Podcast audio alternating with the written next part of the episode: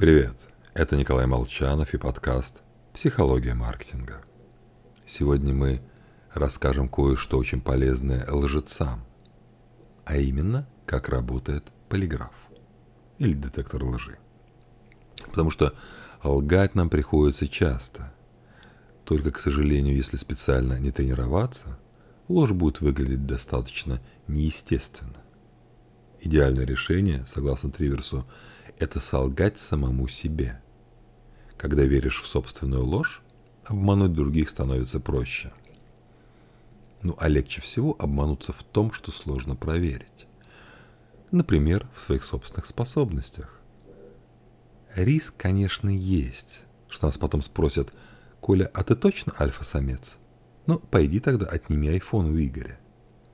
Но на самом деле часто обходится без проверки – и хвостун покоряет сердце дамы, передает ген удачного хвостовца, хвостовства дальше. Да, мужчины, они не просто с Марса, они еще и более склонны к обману. Ну а женщины, напротив, искуснее в раскрытии этих обманов. Только вот еще раскрывать обман хотят службы безопасности. Поэтому мы сегодня приоткроем ящик полиграфа, почему и как эта чертова коробочка работает. А на самом деле поговорим о том, как работает наш мозг. Все важное в этом мире происходит быстро. Леопард выскакивает из-за кустов. Блондинка заходит в вагон метро. Рассуждать некогда. Первыми активируются древние слои мозга, работающие без сознательного участия. Причем неважно, что произошло, диапазон реакции организма ограничен – Предстоит ли бурный секс или жесткая драка, организм увеличивает сердечный ритм и поднимает давление. А еще потеет. Помогает рассеивать тепло, рассеивать тепло от работающих мышц, э, ну и чуть влажной рукой удобнее схватить дубинку.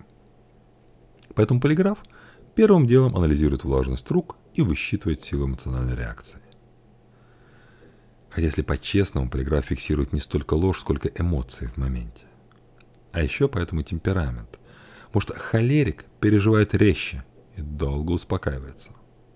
От нервничающего, от нервничающегося.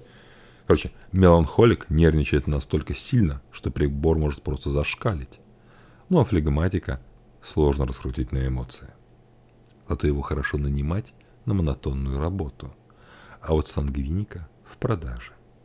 И для этого определение темперамента полиграф действительно полезен.